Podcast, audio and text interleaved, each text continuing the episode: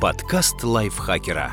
Полезно и интересно. Всем привет! Вы слушаете подкаст лайфхакера. Меня зовут Ирина Рогава, и сегодня я расскажу вам, как реагировать на критику.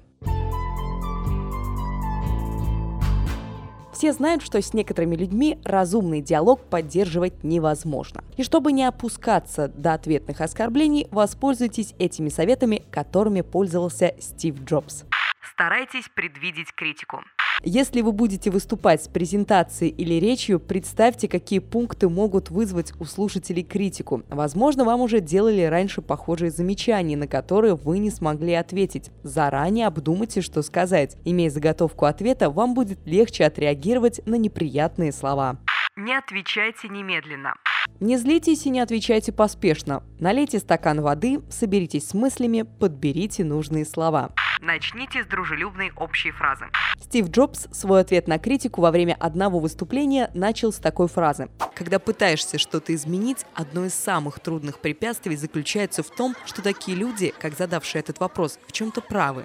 Он смягчил свой ответ, и на первый взгляд кажется, будто он соглашается с оппонентом, хотя из дальнейшей речи понятно, что это не так. Всегда начинайте ответ дружелюбно, даже если вы совершенно не согласны с мнением собеседника. Ответьте на вопрос, который вы хотели бы услышать. Хотя Джобсу задали вопрос о конкретном языке программирования и о его частной жизни, он не стал комментировать его. Он ответил на более общий вопрос. Были ли допущены какие-то ошибки во время изменений в компании и от кого в технических компаниях все-таки больше зависит конечный результат? От разработчиков или клиентов? Это классический маневр политиков, который всегда срабатывает. В заключении признайте свои ошибки, но поддержите свою команду.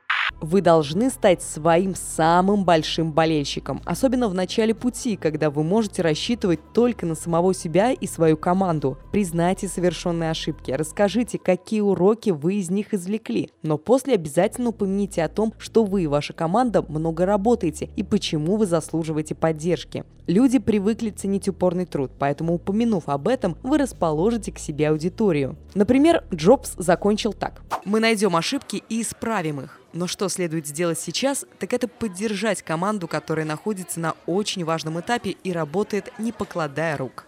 Подкаст лайфхакера. Полезно и интересно.